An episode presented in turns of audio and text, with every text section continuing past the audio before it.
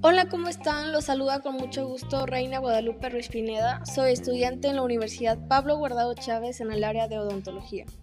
El tema del que hoy hablaremos es de la articulación temporomandibular, en su abreviación ATM. Hablaremos acerca de su definición, las estructuras que lo componen, sus características y sobre su biomecánica. Sin más, comencemos.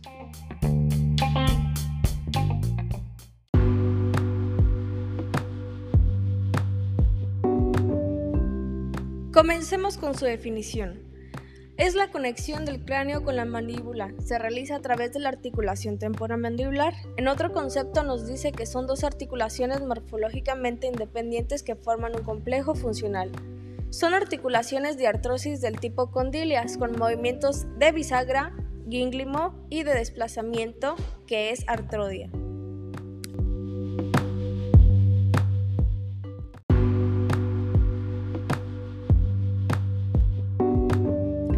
Esta articulación es de vital importancia debido a sus funciones de masticación, deglución, fonación. Igualmente interviene en el equilibrio general. Su posición tanto de reposo como de acción depende no solo de la propia anatomía de los elementos estructurales que lo conforman, sino de un sistema de músculos, ligamentos y de oclusión dentaria.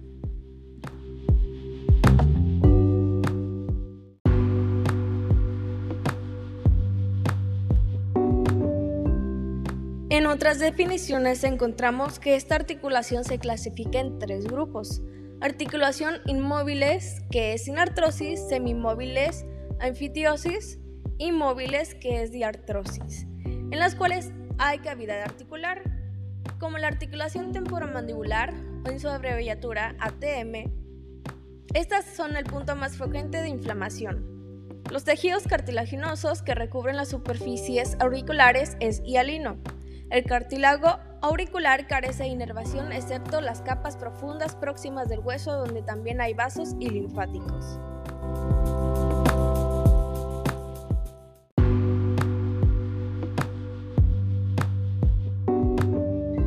Por otra parte, los condrocitos se alojan en cavidades cubiertas por matriz intercelular, a la cual debe el cartílago sus propiedades físicas como son el apoyo y resistencia resistencia a la fricción.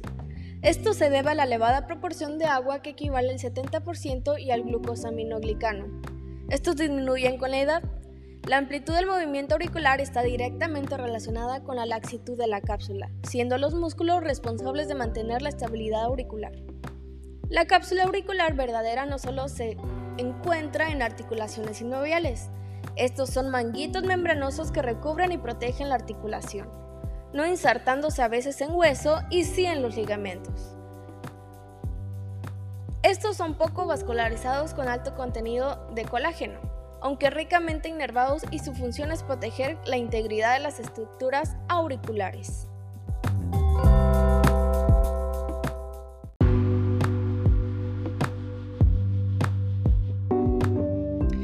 Comencemos con sus características de la articulación temporomandibular. En estas encontramos superficies auriculares. El cóndilo mandibular es una eminencia ovoidea cuyo eje mayor está dirigido hacia atrás y adentro, unidas a la rama mandibular mediante el cuello más estrecho. Este es el más fino en su parte anterointerna donde se insertan los músculos pterigoideo externo o lateral. Solo esta parte anterior hasta la cresta condilar está tapizada por fibrocartílagos.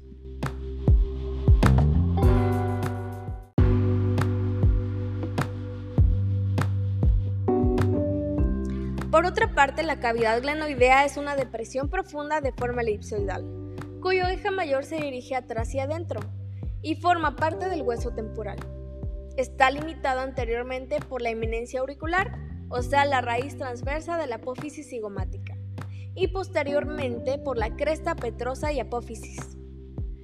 Por fuera limita la raíz longitudinal de la apófisis cigomática y por dentro con la espina del esfenoides.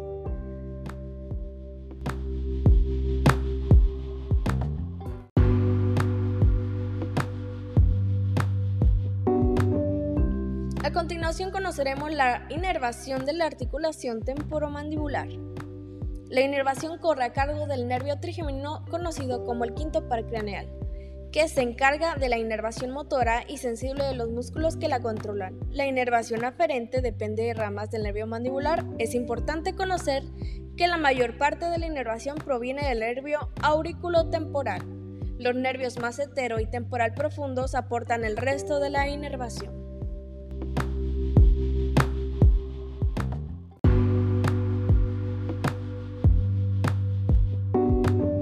A continuación, vamos a conocer la fisiología de los movimientos mandibulares. Conocemos que puede realizar movimientos de apertura y cierre, lateralidad o diducción, protusión y retrusión mandibular. Es una articulación simétrica de dos grados de libertad de movimiento conocido como diartrosis. Funcionalmente serían dos enartrosis que se ven sacrificadas por parte de su movilidad en beneficio recíproco y de las articulaciones interdentarias.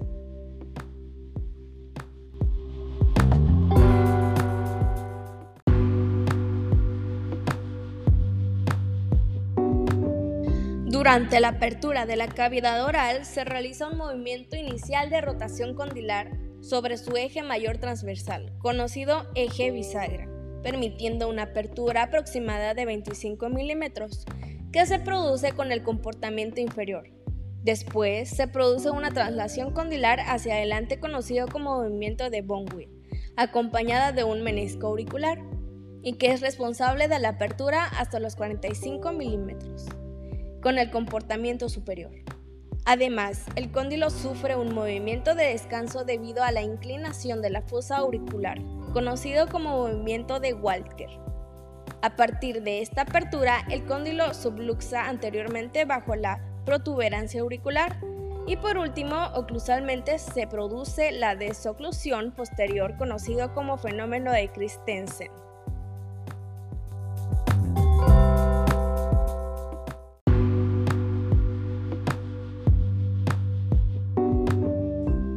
A continuación conoceremos los músculos auxiliares, que es el macetero, el temporal, el pterigoideo medial y el pterigoideo lateral. El músculo pterigoideo lateral tiene dos fascículos que funcionan de manera independiente, contrayendo el inferior durante la apertura, protusión y lateralidad. El superior es activo durante el cierre bucal y elevación mandibular. El músculo temporal participa en el cierre y retrusión. El músculo tiene dos fascículos que intervienen en el cierre y retrusión. También interviene en lateralidad contrayéndose unilateralmente. El superficial participa en retrusión, cierre, lateralidad con el lado contrario al profundo. Y el pterigoideo medial es similar al macetero. Los movimientos de lateralidad se producen por una rotación alrededor del eje vertical que pasa por un cóndilo llamado cóndilo rotacional, activo o de trabajo. También se conoce el contralateral llamado translatorio de no trabajo o balanceo. Estos movimientos se producen por el espacio auricular inferior.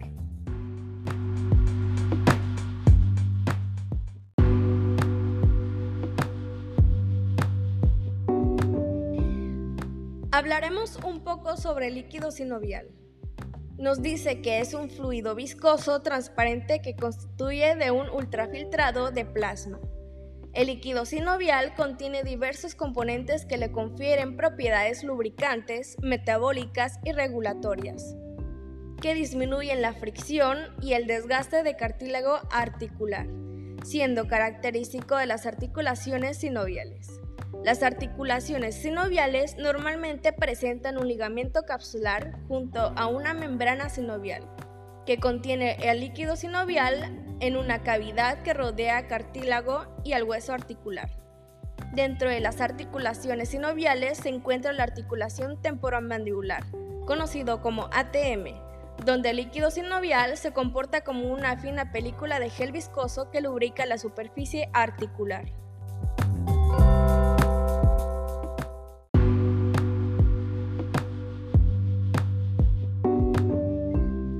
Biomecánica mandibular. Conocemos la cinemática del estudio de los movimientos de los cuerpos. El perfecto funcionamiento del sistema masticatorio necesita una contracción coordinada de distintos músculos de la cabeza y región cervical que permita su funcionamiento eficaz de la mandíbula. El movimiento mandibular se lleva a cabo mediante una compleja serie de actividades de rotación y traslación tridimensionales interrelacionadas. Se realiza por acciones combinadas de ambas ATMs, aunque es excepcional que actúen con movimientos simultáneos idénticos. Para comprender el movimiento de la mandíbula, recordemos la complejidad de una articulación condilia que actúan con dos combinaciones funcionales para poseer dos cámaras o espacios articulares con un disco interpuesto.